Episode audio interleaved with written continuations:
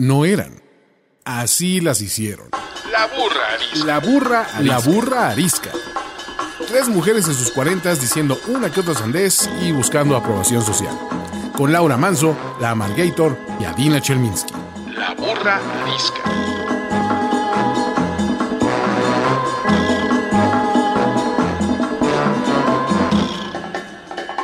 Hola, ¿cómo están? Bienvenidos otra vez a La Burra Arisca. Yo soy la Margator. Yo soy Adina Chelminsky. Y yo soy Laura Manso. Hoy estamos de manteles ultra largos. Tenemos un invitado de super lujo que es productor, es guionista de cine, es escritor y novelista, pero sobre todo los que hemos tenido la suerte de trabajar con él es gente. Este invitado de hoy es de esas personas empáticas, que conectan, que te sonríen, que siempre tienen algo buena onda que decirte y que te dejan mejor de lo que te encontraron. Hace muchísimos años en otra vida yo tuve la suerte de trabajar con él y cuando hace un par de semanas lo busqué para invitarlo a venir, la respuesta fue la misma, después de 20 años de no saber nada. Además de que se acordó de mí, lo cual ya después de su fama internacional me pareció increíble, eh, la respuesta fue automática, claro que sí, qué honor. Y la verdad de las cosas es que el honor es todísimo nuestro. Señoras y señores, con ustedes Guillermo Arriaga. Eh, fanfarrias máximo. ¿Cómo están? Bienvenido a la burra arisca, Memo. verlas. No, muchas gracias por la invitación. La verdad me siento muy contento de estar aquí. Yo déjame decirte que, que generalmente me sobran palabras. Probablemente este programa hable poco porque estoy tratando de procesar tres veces todo lo que digo para que parezca simpático, inteligente a la vez y va a ser muy, muy, muy difícil. Entonces, no es de que sea muda, es de que estoy avasallada por el honor de tenerte aquí. No, muchas gracias, Adina. Me hace sentir muy bien. ¿No? También el ayuno ha de tener algo que ver, Adina. Sí, qué bruto. Que ya estás medio así. Y ahora, y ahora con un este, y ahora con un gran premio, Memo. O sea, eh, el, el 2020 fue tu año. Bueno, has tenido muchos buenos años, pero este, pues este 2020 con el Alfaguara eh, y esa gran novela que, que escribiste, pues qué mejor, ¿no? Es la novela del COVID. Todo el mundo ha leído ese libro en el COVID. El que no haya leído Salvar el Fuego, vaya por favor y hágase un favor y evada la realidad leyendo esa realidad. Muy, muy bravo. La verdad estoy bien contento. Este, lleva ya veintitantas semanas en primer lugar en ventas. El premio Alfaguara, siempre quise ganarme ese premio. Y digo, no es por presumir, pero es el primer premio que gana de manera unánime. Wow. unánime. Entonces, pues la verdad estoy muy contento. Mucha gente me dice, hay que borrar el 2020. Le dije, no, no, no, no, no, no, no, no, ¿cómo? Yo sí lo, yo sí lo ocupé. Ni se les, se les ocurra. No, no me lo borren tampoco, ¿no? Oye, Memo, ahorita nos cuentas de todos tus, de estos 20 años de premios y logros y avances. Primero, nadie pasa por aquí sin hacer una pregunta incómoda. Así es que es tu turno de preguntar cualquier cosa que estés dispuesto a contestar. Dale, yo creo que yo tengo que hacer la pregunta Sí, incómoda. señor. Claro. Se te dijo y se te advirtió. ¿Qué opinan de las relaciones sexuales mientras están menstruando? Cabrón, así nomás para, para empezar. Muy bien, Memo. Primero Este- que nada, estoy a una altura de mi vida que estar menstruando todavía eh, implica que no he llegado a la menopausia. Es una buena noticia. Y es una buena noticia todos los meses. Pero no es mi onda. Así te la pongo. Agradezco cada mes que digo, qué bueno, no he llegado a la menopausia, qué bueno, no he llegado a la menopausia, eh, pero no es mi onda. Digo, tampoco es que me quita muchos días al mes, entonces eh, no es mi onda. Este, Ustedes yo tampoco. Ah, pe- pero, perdón. Ah, bueno, tú también la puedes contestar. Sí, sí, sí, sí. Sí, O sea, él no le baja, pero sí puede tomar la decisión, decisión, ¿no? Yo, yo tampoco es mi onda, la verdad. Por, por motivos que ustedes no tienen que saber, pero pues como este programa se trata de vulnerarse a veces, el mismo, mismo tema de la menopausia que araña hace que eso ya sea imposible de realizarse. O sea, ya, ya parecería un libro de Guillermo Arriaga, básicamente. Así, con sangre salpicada. por todos lados. ya cállenme la boca. Laura, contesta tú, por favor.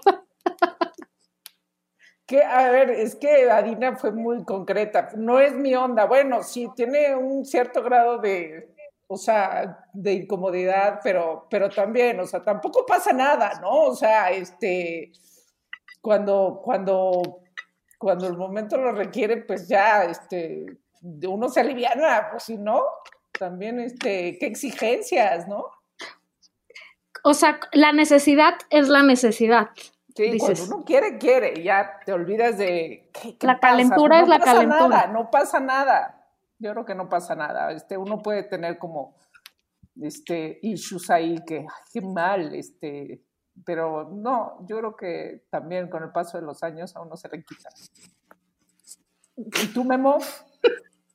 Yo les, voy, a- yo les voy a decir por qué, por qué les hago la pregunta. Porque en el libro, la pareja tiene relaciones con la menstruación y ha sido un tema de debate. Yo les he dicho que no confundan el erotismo con la intimidad amorosa. Que ya el hecho de practicar sexo oral a una mujer menstruante significa un acto de intimidad muy amorosa y, un acto de entrega. Y, a, eso me refiero en el libro, porque mucha gente dice que es pornográfico, y que no tiene nada de pornográfico. No.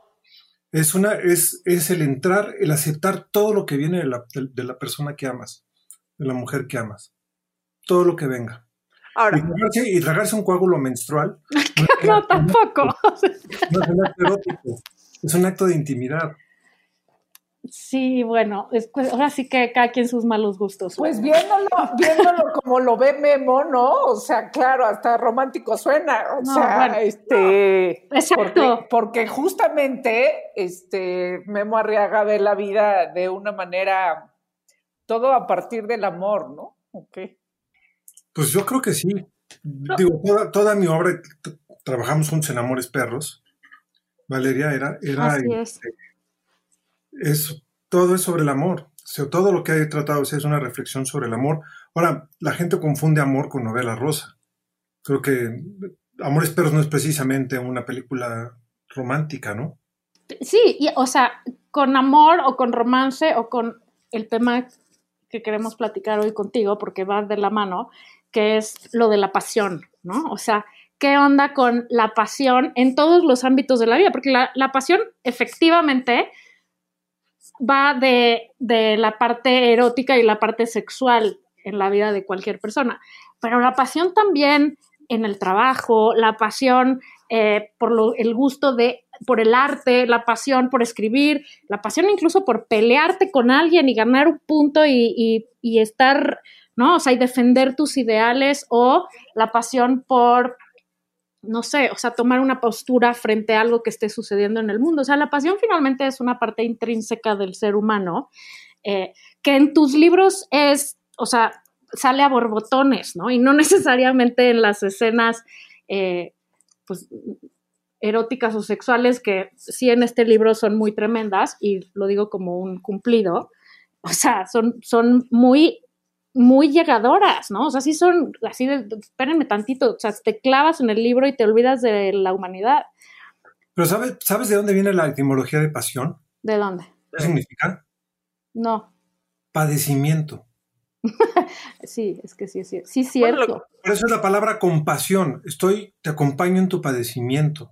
Y la pasión es algo que sientes que no puedes, ni tú, que tú no puedes controlar, que lo padeces, Exactamente. que te rebasa. cuando algo te desborda, ¿no? Por eso lo que está diciendo en tu libro no es nada más las escenas eróticas, es todo lo demás, o sea, es todo lo que pasa alrededor. La pasión está en todas las partes de la vida porque nos rebasa la vida todos los días, ¿no?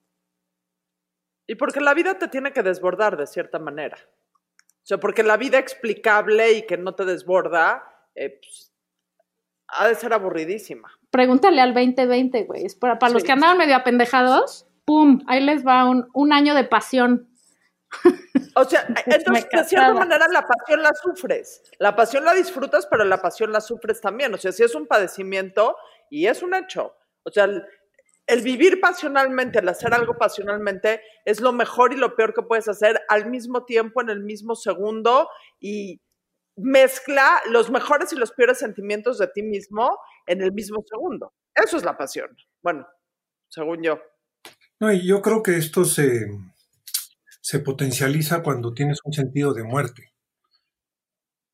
Porque la única certeza que tenemos es de esta vida. Los existencialistas por eso se obsesionaban con las decisiones que tomabas. ¿Qué camino tomabas era lo que te definía? ¿Qué decisión tomabas era lo que te definía? Y mucha gente espera que le digan, tienes cáncer para, ahora sí voy a hacer lo que quiero en la vida. Exacto, ¿por qué no lo hiciste antes? Ya te vas a morir. Hay que resaltar algo. Los que pueden decir qué puedo hacer con mi vida, valga la redundancia, son el 3% de la población. El otro 97% se lo está rifando chingándole porque no le queda de otra. Dices, pero dices eh, constantemente, ¿no? Que, que, tu obra es una reflexión sobre el amor. Yo diría que es una redefinición del amor, o sea, porque, o sea, justo es que luego nos enseñaron que la novela rosa era el amor, pero, pero, pero luego vivimos y nos damos cuenta que el amor no es rosa siempre y que, implica, y, como implica pasión, implica entonces padecimiento y entonces implica este, pues, darte en la madre o este, tener momentos increíbles o, y entonces es, es un revoltijo de cosas. Pero yo creo que le viene bien o, nos ha venido muy bien cuando, cuando existen este tipo de, obras como la tuya, que te redefinen el amor y las relaciones y toda la complejidad, eh, que es a mí lo que más me gusta, este, y particularmente de Salvar el Fuego, toda esa complejidad este, humana, ¿no? Eh, una, una relación que, que, que, parecía imposible, pero, pero que se da ¿no? Con, con tanta fuerza. Para mí es eso, es más importante este, que entendamos que, el amor no es lo que nos contaron cuando éramos chiquitos. No, el amor, el amor tiene aristas y tiene filos que cortan. Y que el, amor puede ser profundamente destructivo. En la novela misma lo dice, por, por amor o por celos ha habido destrucción de imperios, tan solo Troya. ¿no? La, Troya fue una pelea por una mujer. O sea, sí, sí ha habido Marco Antonio y Cleopatra. Cleopatra por los celos por, por Marco Antonio, la locura por Marco Antonio. Entonces, sí, sí, sí, él, sí hay en el amor una cuestión de, potencia y de fuerza que no siempre es considerada. Así, nos las han vendido como la historia de hadas o de princesas y príncipes, pero no es, es mucho más potente el amor y lo he dicho en otras ocasiones, que en alguna ocasión Federico de Prusia quiso investigar qué idioma hablaban los recién nacidos y le pidió a las enfermeras que no los tocaran, que solo los alimentaran y les cambiaran los pañales, pero no los tocaran y no los hablaran. ¿Saben qué idioma hablaron los 18 recién nacidos? ¿Cuál? Ninguno. Ninguno. Todos se murieron. Primates, los altos primates entre los que vivimos nosotros, los gorilas, los chimpancés y los bonobos, si no tienen contacto, si no crean una relación que llaman los psicoanalistas objetal, no hay posibilidad de, crear una identidad, no hay posibilidad de, desarrollo, ni mental, ni emocional, ni físico. Los bebés que no tienen amor, y hay un estudio de un, de un psicoanalista francés que se llama El primer año de vida del niño, que no tienen amor, se dejan morir o sufren eh, daños psicológicos, trastornos psicológicos muy graves. Entonces el amor es parte inherente a la necesidad de construcción del ser humano. Y la pasión es parte inherente del amor en, eventualmente, ¿no? O sea, por lo menos por momentos. No, y, te digo, ha, habido variaciones sobre el amor. Ahorita estoy leyendo un libro que se llama El amor como pasión, de que al parecer el amor como pasión es un, es un invento eh, eh, el siglo XIV, XV en adelante, el caballero que va a defender a la mujer, etcétera, etcétera. Pero si así fuera, no habría entonces eh, todos estos dramas griegos que hemos leído. Yo creo que el amor como pasión no es un invento solamente de, de los últimos cinco siglos, creo que sí ha estado de manera permanente en, en las relaciones humanas. Ajá, pero también hay que recordarnos igual como el, el, el, el, concepto de la felicidad, porque entonces también uno cree que el amor ya tiene, este, y tu vida es eh, feliz, pero entonces hay que recordarnos que no. Que no, que, no va pegado, que precisamente la complejidad del amor no es entonces ya soy feliz. Sí, lo que, lo que, lo que cuestiona salvar el fuego es el concepto de felicidad que nos inoculan, ¿no? tú vas a ser feliz si cumples tal y tal y tal y tal lineamiento, y resulta que alcanzas todos esos eh, parámetros de felicidad, y cuando los alcanzas, no eres feliz, dices, ¿qué pasó si a mí me dijeron que iba a ser feliz si esto sucedía? Entonces, creo que también debemos de cuestionarnos el, el, em, el sentido de la felicidad y qué tanto ese sentido de felicidad proviene de nosotros o qué tanto proviene de eh, fuerzas externas. Y la pasión no siempre te trae felicidad. O sea, el hacer algo pasionalmente, llámese amar, llámese escribir, llámese... No siempre, o sea, no hay una relación directa entre soy una persona pasional, hago esto con pasión y me genera felicidad. Te genera una complejidad de sentimientos muchísimo más profunda. Eso, eso yo creo que es lo que se plantea Milán Kundera en el, La insoportable levedad del ser, ¿no? Aquel que es pesado dice, yo voy en esa dirección, pero si vas cruzando un río, pesas tanto que te puedes hundir y te ahogas. Pues nunca alcanzar la otra vía. Tienes razón, el, hecho de hacer las cosas con pasión no garantizan que sean felices, pero sí garantizan algo, garantizan una autoafirmación, garantizan una posibilidad de, identificarte contigo mismo y de ser tú mismo y, de aceptar quién eres. Bueno, yo lo siento así. Eh, Milán Kundera cuando hablaba de la insoportabilidad del ser es quién anda flotando a ver a dónde lo llevan las circunstancias. A mí en lo personal me agobia mucho esa, esa sensación de estar flotando a ver a dónde me va, a dónde, a dónde voy, porque solamente tengo una vida y que no esté en mis manos me aterra. Por eso hay un momento en la novela que dice eh, uno de los personajes, prefiero ser conocido por mis grandes fracasos que por mis mediocres éxitos. Sí, es que eso, eso es lo que decía yo hace rato. O sea, la pasión a veces efectivamente te desborda y a veces te conflictúa y a veces pues es desgarradora, ¿no?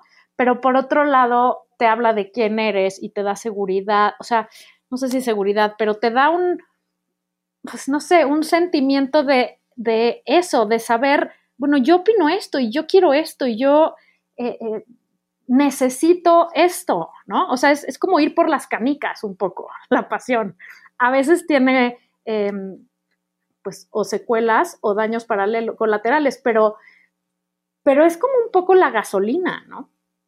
De la vida. O sea, apasionarte por algo e, es lo que es como el drive de todos los días de por pararte y, ir a ese trabajo que te fascina, ¿no? El que sea. O eh, pararte y seguir arreando squinkles, porque en ese momento tu pasión es crecer a tus hijos, ¿no? O, este, no sé, subir a un monte o al Everest, o sea, cualquier monte que cada quien sus montes, ¿no? Pero un poco la pasión es la gasolina que te hace eh, engancharte con la vida, ¿no? Porque nada más triste que ir, como dices tú, alguien que le corre a tole por las venas, que no se apasiona por nada, pues que francamente, qué sueño, ¿no? Sí, pero te digo, también, también hay, hay la capacidad de tener pasión. No todo el mundo tiene esa capacidad de tener pasión. Es correcto. Hay gente que le corre a tole por las venas. O le da a veces me dan envidia. A mí me dan envidia porque digo, güey, ¿por qué? O sea, ¿cómo, de dónde, de dónde se compra esta tranquilidad máxima? La gente que vive así plano.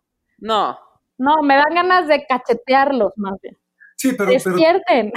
también, también en, descargo de esta gente a veces, eh, cómo fuiste criado, cómo fuiste amado de niño, cómo, o sea, la clase social a la que pertenece, las expectativas que han tenido sobre ti, todo eso influye sobre la construcción de la persona. No todo el mundo tiene la capacidad de ser, de, ser apasionado, no todo el mundo tiene la capacidad de afrontar el riesgo.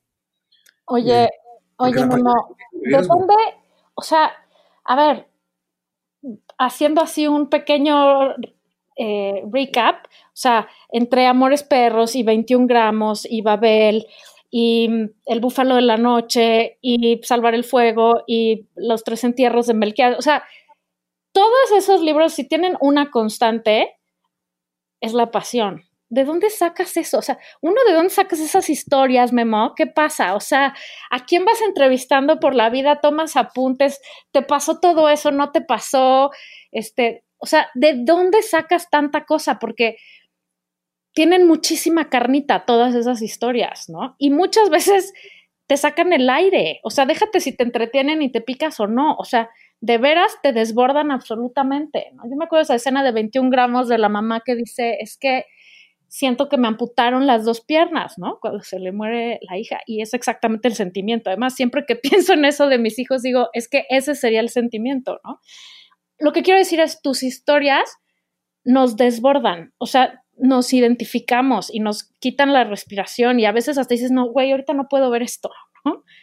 Este, ¿De dónde sale eso, Memo? Por favor, dime. Hablando tú de quién sabe cómo te educaron y, y, depende de tu historia personal, cuéntanos, Memo, ¿qué pasó en tu vida, por favor? Tiene que ver. vengo, vengo de una familia muy funcional, con padres que siempre me motivaron a hacer lo que yo quisiera en la vida. Yo no tuve el padre este de no estudies esa carrera, qué ridículo que quieres ser escritor o director, ponte a hacer otra cosa que te dé dinero. Nunca, nunca, nunca tuve padres así. Tanto Carlos, mi papá, como Amelia, mi mamá, siempre nos empujaron a hacer lo que quisiéramos y los cuatro hijos hacemos lo que se nos pega nuestra rechingada gana. Bendito a Dios. Pero, pero tuve la fortuna de crecer en un barrio que se llama Unidad Modelo. Donde sucede Salvar el Fuego. Palapa y donde sucede El Salvaje, donde sucede Amores Perros, y donde sucede Retorno 201 más el monte, que también me la paso metido en el monte y en la frontera, y en ejidos, en rancherías, en brechas, en desiertos, en selvas. Entonces, pues sí he tenido chance de estar en la vida, pues. Y he estado en, lugares muy contrastantes. En, la unidad modelo era de los pocos que iban a escuela privada y, y íbamos a Acapulco, a Huastepec de vacaciones cuando mis compañeritos iban a Europa. Luego ya le fue muy bien a mis papás, entonces ya cambió radicalmente, cambió radicalmente la situación económica de la familia.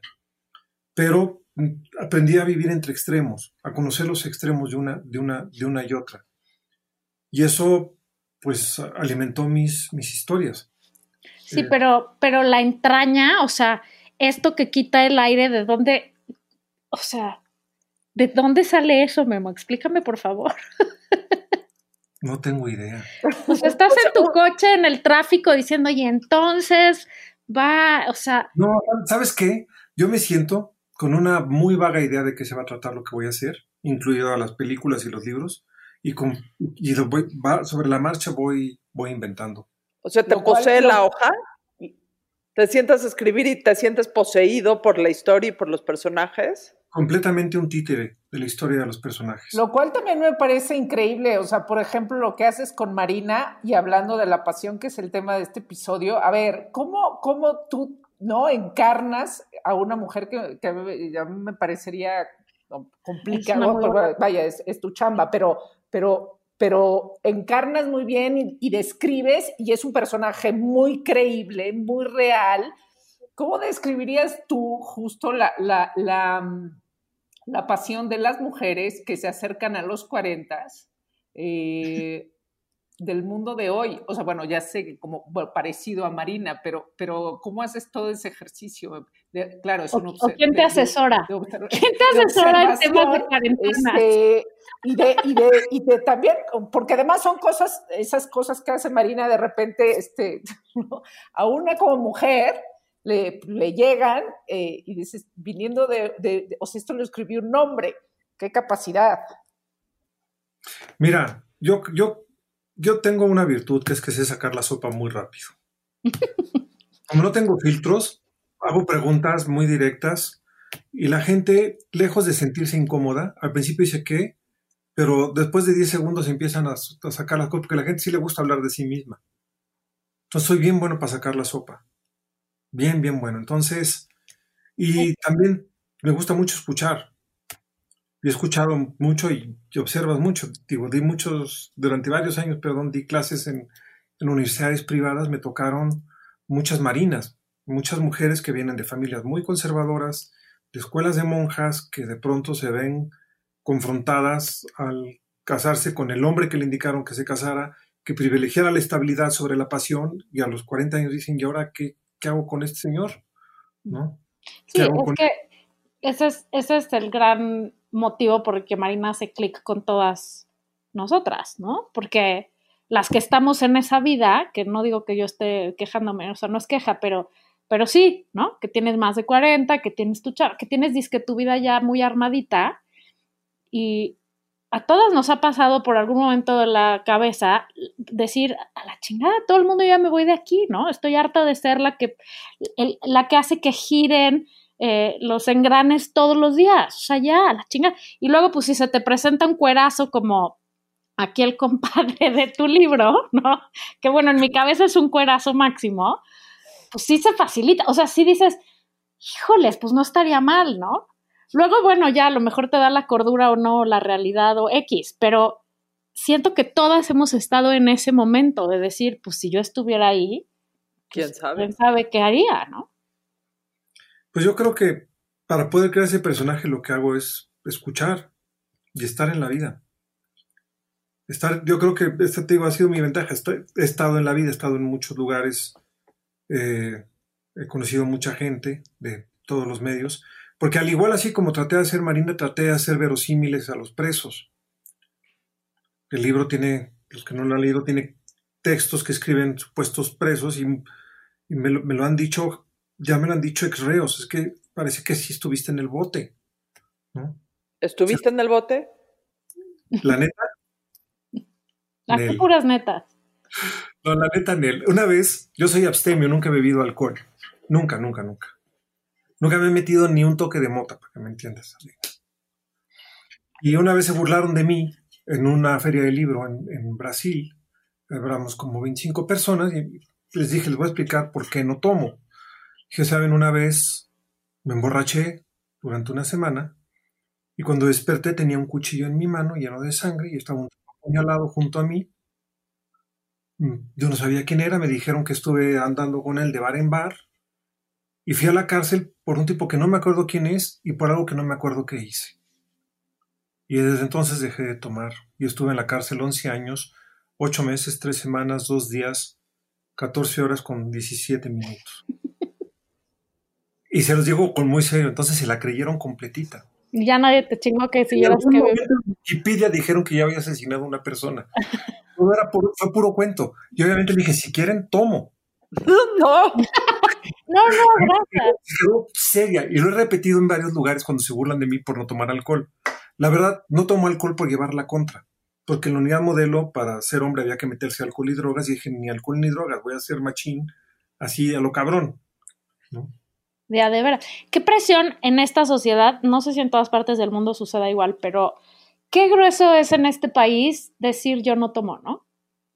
O sea, la presión de, ay, ya, ándale, solo una, ay, no seas puto, ay, no sé qué. Pero O tu sea, tu chocomilk, este, el bebé. ¿O creen que soy alcohólico anónimo? así que está, o estás jurado. Les dije, mate a una persona por andar de borracho, ya se calma. Ah, no, definitivamente, porque si alguien te presiona después de eso, eh, sí tiene un sobre problema. Lo cual- Échale, échale. Nada más esconden los cuchillos. Oye, además debe ser muy buena estrategia porque si lo que te gusta es sacarle la sopa a la gente y a las señoras y a quien se deje, pues imagínate, le das dos chupes a la señora, tú no tomas nada y te va a contar hasta de sus sueños de preprimaria. No, pero ni con chupe. eh. La gente, la gente tiene necesidad de hablar. Y hay una serie de señales que uno sabe identificar, aprende uno a identificar en, la- en las, en las personas. ¿Te das cuenta en la respuesta cuando un suspiro, una pausa, un, un cambio de mirada ya te, te- te- dice por dónde irte? ¿No? Tengan cuidado si van a comer con Guillermo Arriago, se lo encuentran en la vida. no, no suspiren. Oye, tengo, es un interés genuino por el ser humano. No, no, o sea, puede ser catártico y muy provechoso, pero también tengan cuidado, porque una No, vez no, que dicen, no vayan a acabar en uno de sus libros. No lo uso para escribir, no lo uso para escribir, lo uso porque de- realmente me interesan los seres humanos. Está bien, hay una cosa que te quiero preguntar que dijiste hace como 10 minutos, que no todo mundo puede sentir pasión. Y me llama, o sea, me llama la... después de toda esta plática de cómo conoces a la gente, que me queda clarísimo, no es que no todo el mundo pueda sentir pasión o que no todo el mundo se dé permiso a sentir pasión. O sea, no es de que no... ¿Cómo lo ves tú? O sea, porque no, yo... No, yo creo que sí tienes, sí tienes estructuras psicológicas a veces que te impiden. Por ejemplo, gente que viene del abandono y que el, el miedo al abandono los hace decir, me voy a agarrar de, lo, de, lo, de, lo, de, la estabilidad porque el abandono es muy pesado. Entonces, tú puedes decir, tiene atole en las venas, no, lo que tienes es que está cagado de que lo abandonen de vuelta. No, no puede superar el abandono. Entonces, estructuralmente no tiene la capacidad de ser apasionado porque la pasión significa riesgo y el riesgo puede significar un abandono de, de, nuevo. Y, y, tú lo sabes, las codependencias tóxicas que hay con mujeres, con hombres golpeadores, que no se van porque ya fueron abandonadas en algún momento de su vida y prefieren el golpe que sí, pégame, pero no me dejes, ¿no? El famosísimo. Pégame, Entonces, sí hay, sí hay cuestiones en personas en que no podemos juzgarlas, y eso es algo que aprendes como escritor. No puedes juzgar a las personas, a los personajes, porque algo, algo tiene que les impide hacer ciertas cosas. Yo he tenido alumnos que eran muy, muy, muy, muy talentosos, extremadamente talentosos, y no fueron por el miedo a no cumplir las expectativas. No escriben por el miedo a no cumplir las expectativas. Entonces, no, no cualquiera tiene la, la, capacidad para sobreponerse a, a, ciertos golpes. Por eso la pasión significa un riesgo y, y, mucha gente por eso no se arriesga. Pues porque además la pasión, o sea, la pasión para que pueda existir te, te, te vulnera, ¿no? O sea, en el momento que algo te desborda, y que lo expresas, pues te estás poniendo allá afuera y entonces te estás poniendo allá afuera para ser juzgado o, ser evaluado o ser calificado o ser desacreditado o ser abandonado o ser lo que sea, ¿no? O sea, cuando te dejas ir así, pues la gente también le estás dando acceso a que te vea en tu máximo esplendor, ¿no? Y eso a veces da miedo. Digo, ahorita no sucede, pero en mi generación éramos los hombres los que teníamos que hablarle a las mujeres y el rechazo te paralizaba. Que la chava que la que estás completamente embobado a tus 13 años te diga, ¿qué te pasa? Lárgate de aquí. Te lo juro, te, te realmente paraliza. Superar eso, ya eso es un ejemplo muy burdo, pero hay muchas cosas en las que dices, me arriesgo y qué tal si no me, si no me funciona. Claro. Oye, Memo, y justo en tu observación del, del ser humano, y, y, yo insisto sobre, de, sobre las mujeres, eh, y, y sin, sin, llegar a ser como sin, desde una postura soberbia, sino justamente desde la observación. ¿Qué? O sea, ¿qué pasa con todas estas mujeres que ahí se quedan, que se quedan en el con, con el marido golpeador? O sea, y, y, y qué, este, no sé si es recomendación o qué comentario harías para, para que se liberen. O sea, a pesar de todos los miedos. O sea, bueno, golpeador o no golpeador o no, donde finalmente pues no, es, no estás bien. Pero vamos, vamos a hablar de dos casos distintos. Yo creo que las, no, no hay una sociedad de contención para, para la mujer golpeada. No hay, un, no, hay una, no hay una sociedad que acolchone a la mujer que salga de un hogar por miedo a ser, a ser víctima del maltrato. Al contrario, ¿no? Hay una, una crítica. Entonces creo que debemos de crear una sociedad menos machista y más y que contenga más a las mujeres y que los hombres entiendan que, que, que eso no conduce a, a, ningún lugar, ¿no? Que el hombre sea reprobado por, por hacer eso, pero a veces no, no, se le reprueba con la suficiente fuerza o se le castiga con la suficiente fuerza por, por pegarle a una, a una mujer, ¿no? Entonces, creo que debemos de crear una sociedad de, de contención para aquella mujer que, que, lo necesite pueda salirse de esas relaciones tóxicas sin ser juzgada y, sin, y, con oportunidades, porque luego las dejan en la calle. Entonces, prefiero quedarme con, techo y comida y golpizas a quedarme en la calle de indigente. Sí me explico, es, un problema social. Con respecto a las otras que tienen el marido aburrido, pues cada quien tiene sus, sus, sus decisiones y cada quien tiene las, las razones poderosas por las cuales quedarse o no quedarse yo, yo sí me, abstengo de, criticar a alguien por las decisiones que tome, a menos que no conozca a fondo qué es lo que le está impulsando, ¿no? Nos dejó calladas a las tres. Esto nunca había sucedido, Memo. este es un hecho histórico, porque estas señoras y yo no nos quedamos calladas nunca. Sí, es que, es que yo estaba pensando, es que tal vez hay una señora que tiene claramente identificado que el marido es aburrido, pero pues ni modo, esto es lo que hay, hay que quedarse por los hijos y qué miedo irte y no sé qué. Pero también puede pasar a veces que tú crees que tienes todo perfecto y que todo jala y que todo está bien y todo funciona y de repente algo pasa en la vida, me regreso a tu libro, que te cambia la jugada, ¿no? Y que te hace decir, es que me acabo de dar cuenta, o sea, ahora sí que dice la señora que siempre no, ¿no? O sea, me acabo de dar cuenta que allá afuera hay otra cosa que me da más ganas. Yo tenía una, una psicoanalista que decía que nos sentíamos muy modernos porque podíamos usar el último teléfono celular y chateábamos, etcétera, etcétera, pero había gente que olías y la hueles diferente. Y que a fin de cuentas somos animales, que reconocemos por el olor cierta cosa de otra persona y ya se fue todo absolutamente al carajo en ese momento. Fíjate, Adina, que yo soy cazador, cosa que políticamente no es muy aceptado, pero soy cazador. Pero lo que me ha permitido entender la cacería es cuántos animales tenemos nosotros y cómo, cómo son muy parecidas las construcciones sociales que hacemos los seres humanos, son muy parecidas a las que hacen otras especies animales. Te puedo decir entre ellas los venados, los jabalís y los guajolotes. Es yo caso con arco y flecha y cazar con arco y flecha significa esperar horas o arrastrarte horas y significa mimetizarte, hacerte, hacerte monte. Y, y empiezas a entender cuánto de animal tenemos los seres humanos cuando estás cazando.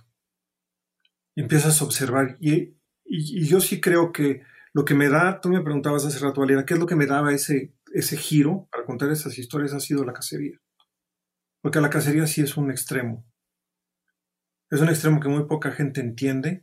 No, se puede imaginar el rito profundo, el acto durísimo que es matar un animal. Bueno, es una sensación de lo más extraña que puede, que puede haber.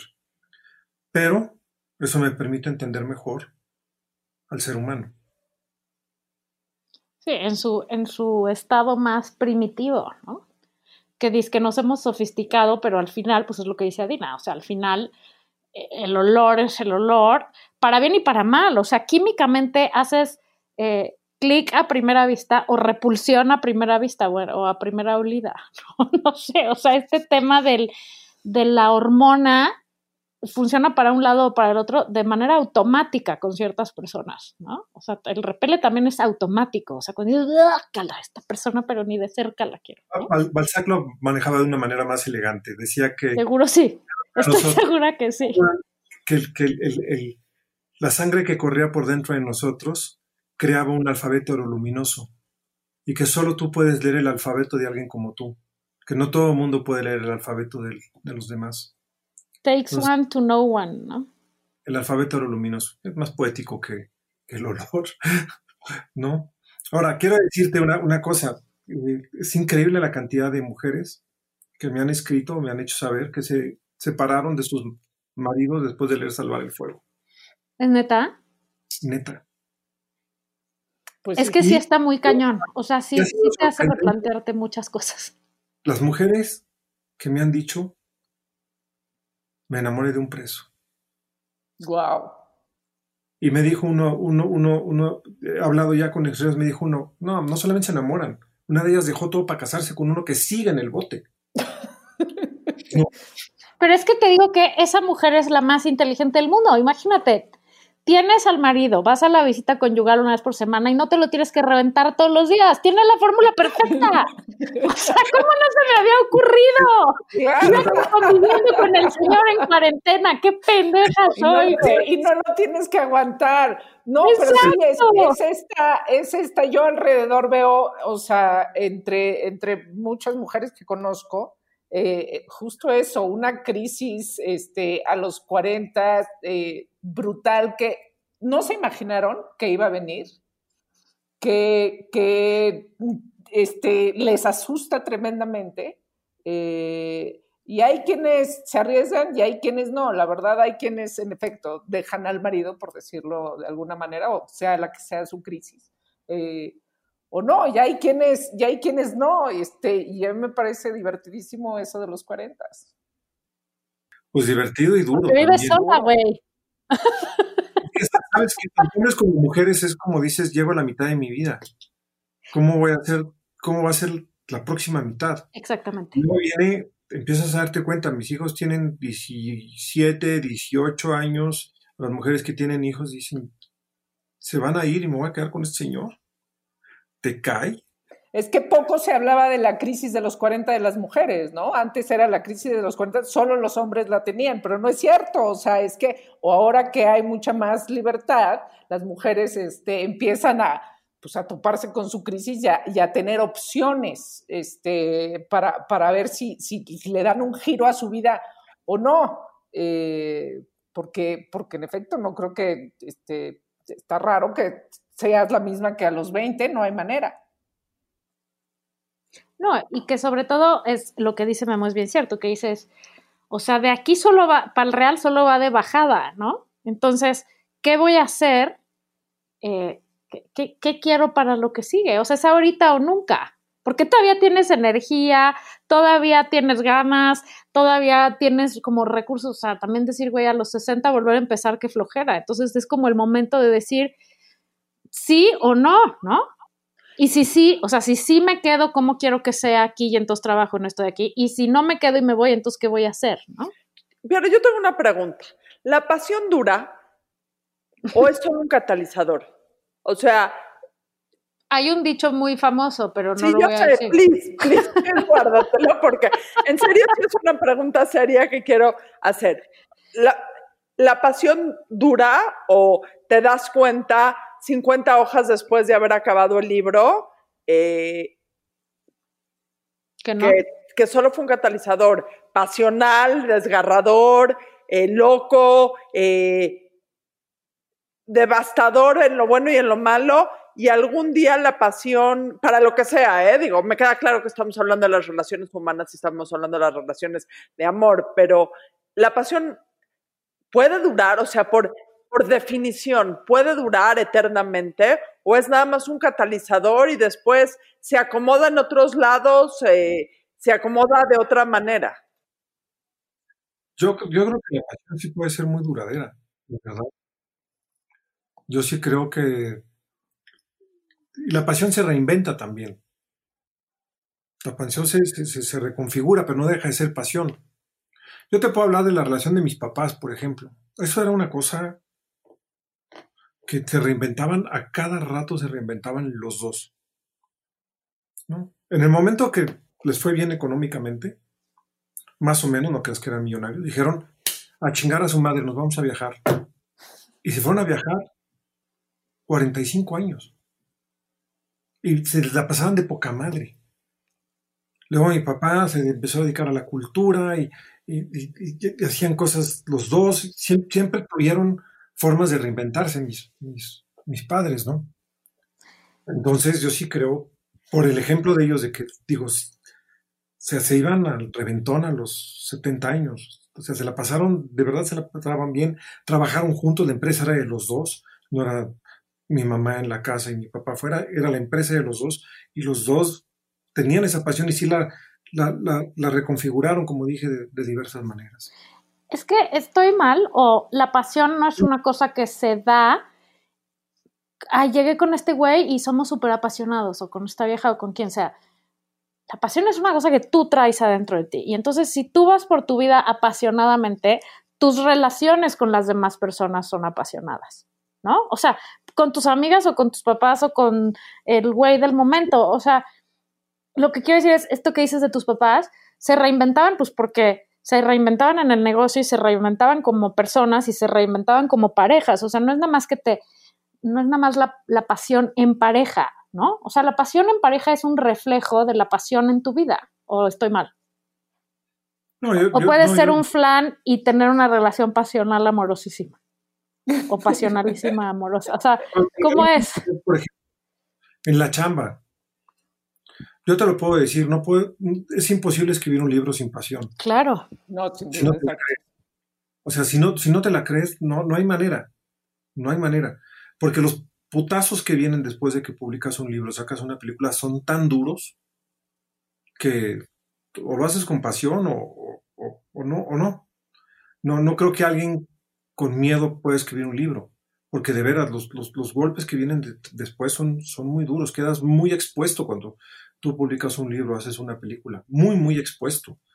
Y yo, por ejemplo, que me tardo cuatro o cinco años en hacer cada una de mis obras, que de repente digan cada cosa, si no tienes una pasión por lo que estás haciendo, te, te revienta. Y Memo, siempre que dices es que eres un optimista, que ¿tú cómo definirías tu pasión? ¿Una pasión optimista o qué? Pues mira, yo creo que soy optimista. En el momento en que he dado clases, soy optimista, porque siento que la educación puede hacer mejores a los seres humanos y los seres humanos pueden hacer mejor el mundo. Escribo libros porque siento que voy a ser leído y que eso va a generar preguntas y esas preguntas van a generar algún cambio por lo mínimo que sea. Entonces, si no fuera optimista, entonces ¿para qué daba clases? ¿Para qué doy seminarios? ¿Para qué hago películas? ¿Para qué escribo? ¿Para qué se hace un podcast? Sí, ¿no? o sea, es parte de seguir aprendiendo, ¿no? También es tu canal de seguir, tu manera, perdón, de seguir, o sea, enseñas pero aprendes, ¿no? Y eso te da a ti de regreso, que a lo mejor es lo mismo que pasa en una relación de pareja y la pasión. La pasión debería de empezar por seguir queriendo conocer a esta persona con la que vives hace 20 o 30 o 40 años, ¿no? Y no encasillarla en así es y ya, sino seguir queriendo descubrirle nuevos lados. Déjate tú que la otra persona además se reinvente y tú también, ¿no? Y que sigas como buscándote maneras de volverte a definir, pero que tú quieras ver al otro de una manera distinto, siempre, ¿no? O sea, yo creo que ese es un poco el, el meollo del asunto para relaciones largas donde la pasión pueda durar. Y reinventarte tú a ti mismo. O sea, porque Sí, a fin de dos. cuentas no es, uy, que todos sean muy pasionales conmigo, porque yo genero muchísima pasión. Uf, no, o sea, quieres ser una, o sea, sí existen muchos elementos, pero quieres ser una persona interesante, quieres ser una persona que genere pasión en tu pareja, que genere pasión en tus amigas, que genere pasión en tu público, bueno, te necesitas reinventar tú a ti mismo constantemente. Claro. Si tú necesitas redescubrirte, porque además no eres el mismo Memo que empezó a escribir hace 30 años. O sea, eres, digo, casualmente yo leí tu primer libro y eh, Un dulce olor a muerte, eh, porque dabas clases en la Ibero y eh, me diste un curso a mí. eh, con, justo acaba de salir un dulce olor a muerte. Y el nivel de sofisticación entre ese libro y este, eres una persona, digo, me queda claro que es el paso del tiempo, pero también el tiempo pudo no haber pasado y te pudiste, te pudiste haber quedado en lo mismo. Es una reinvención constante dada por la vida y por el querer, eh, por el querer también eh, redescubrirte una y otra vez como persona, que es un trabajo brutal. O sea, deja la crítica de los otros, que me imagino que para ti ha de ser brutal. La crítica de uno mismo cuando se ve en el espejo todos los días. No, tienes razón, es que como, como escritor, como creador, tienes que, que darle la vuelta y tienes que arriesgarte. Y sabes que el, el terror de nosotros los escritores es que solo tenemos un galón de tinta.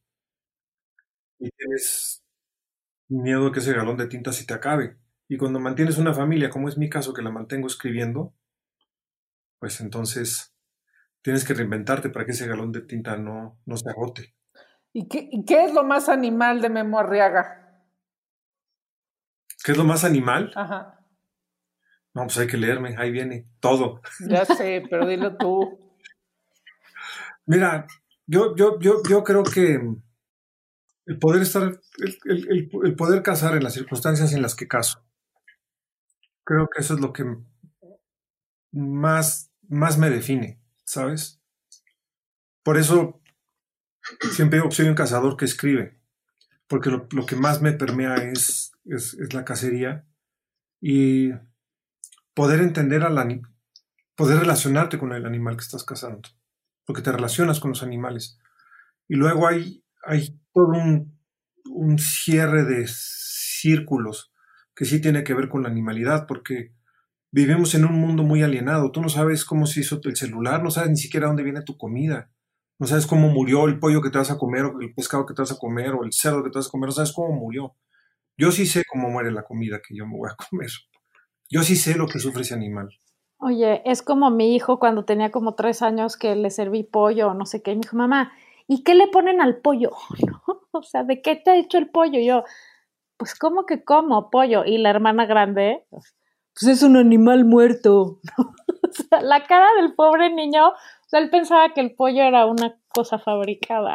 Pero sí, efectivamente, eh, muchas veces no tenemos ni idea de dónde viene nada, ¿no? Haces todo como por Oye, tú, tú tomaste clases con Lucía Rubalcaba, ¿verdad? Exactamente. Ahí fue donde leíste el libro y me acuerdo perfectamente. Exactamente. Eh, Yo me llevé a Eusebio Rubalcaba una vez y dijo, es la primera vez que toco una vaca en mi vida. Después de comerme no sé cuántas, y decía, huelen, huelen muy fuerte y tienen costras y tienen cicatrices. Y estaba muy asombrado de lo que era tocar una vaca porque nunca había tocado una vaca. Odio hacer la analogía, pero es un poco cuando nosotros recibimos el libro impreso en nuestras manos, por ejemplo, eh, Salvar el Fuego, no nos damos cuenta de todo lo que hay atrás de esa, o sea, de eh, el proceso creativo y pasional que hay atrás de ese libro. O sea, tiene costras la persona que lo escribió. Eh, tiene, tiene cicatrices, hay, huele, tiene lesiones, este, tiene fortalezas, ¿sí? Yo, yo, una amiga mía fue por primera vez de cacería con, con, su marido. Le dije, tienes que fijarte a qué huelen los animales. Fíjate en las cicatrices. Fíjate en las costras de lodo que van, a, que van a llevar, porque nunca se le imagina. En la cantidad de parásitos que tienen. ¿no? Yo me ha ocurrido cargar los jabalíes que cazo aquí atrás y luego la espalda me queda llena de garrapatas y de pulgas. No, yo mil gracias, pero no. O sea, yo estoy súper bien en mi casa. o sea, yo sí te la debo. Cuando quieras te invito a un café, Memo, pero lo de ir a cazar no es lo mío para nada. No, Oye, te encantaría. No, no, no, no. No, cero. O sea, por tantas razones, pero te las cuento otro día. Oye, Memo, este, podríamos seguir platicando por horas, pero el público conocedor, este, luego no se quiere quedar tantas horas, entonces tenemos que darle un poco de closure a esto. Nadie se va de aquí sin preguntarle a Dina su pregunta favorita. Mi pregunta es favorita es, para ti, ¿quién tiene ondita? ¿De las tres? No, no, no, no, no O sea, si quieres, pero no, sí, para no comprometer y que nadie se enoje, de la vida. Mundo, de la vida, de, del país, del universo, de la historia. ¿Quién es un personaje, hombre, mujer con? La neta, la neta, la neta, y te lo digo sinceramente, mi familia tiene ondita. Mi familia, mis papás, bueno, mi papá acaba de morir. Eh, mis papás, mis hermanos, mi mujer, mis hijos, mis amigos, tienen ondita. No, no es, no, no, es, no, no es gente así cero atole en las venas, cero. ¿La pasión cero. es, lo, es el gen dominante? Cero, cero, cero, cero, cero, cero, cero. Son, son gente bien apasionada y gente con, con mucho varios y con muchos huevos, la neta. Qué manera de acabar el programa. ¿sí? Bueno, pues, pues quien no haya leído a estas alturas Salvar el Fuego eh, se está perdiendo de algo eh, increíble, de este la obra que se ganó el premio Alfaguara este año, este 2020, eh, y es de Memo Arriaga. Es increíble, no se la pierdan. Ah, no se la gracias. pierdan. Es el libro COVID favorito del momento. Ahora sí hay que tener estómago, ¿eh? No es para cualquiera. O a lo mejor sí, que cualquiera lo lea y entonces vea qué sale de ahí adentro. Es para todo mundo, es para todo mundo. Sí, o sea, lo que quiero decir es, a lo mejor a lo mejor una vez que lees ese libro ya no eres el mismo que cuando empezaste. Sálvate bueno, a ti mismo. A lo mejor descubren algo de ellos mismos que creían perdido. Exactamente. Esto Gracias por estar aquí, Memo. La burra Gracias, o no. La burra. Vaya la burra, burra Un besote. Tres Ay, mujeres en sus cuarentas diciendo una que otra sandez y buscando aprobación social. Con Laura Manso, la Amargator y Adina Chelminsky. Una producción de Antonio Sempere para finísimos.com. La burra arisca.